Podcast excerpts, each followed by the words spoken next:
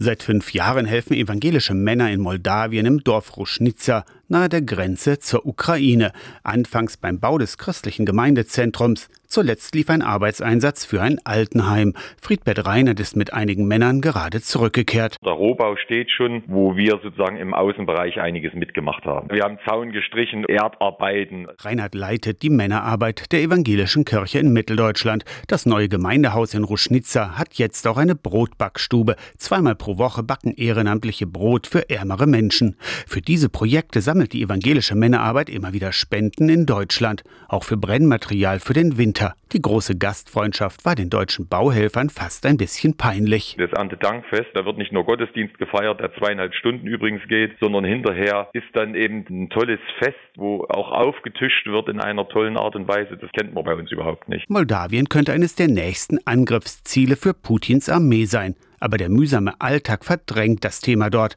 Reinhard hat in Moldawien eine gespaltene Bevölkerung erlebt. Eine 50-50-Situation. Die jungen Leute in den Städten sind pro-europäisch und die Älteren, die natürlich auch die glorreichen russischen Zeiten miterlebt haben, die trauern schon derzeit stark hinterher. Sie sagen, was nützt mir die Freiheit, wenn ich nichts zu essen habe?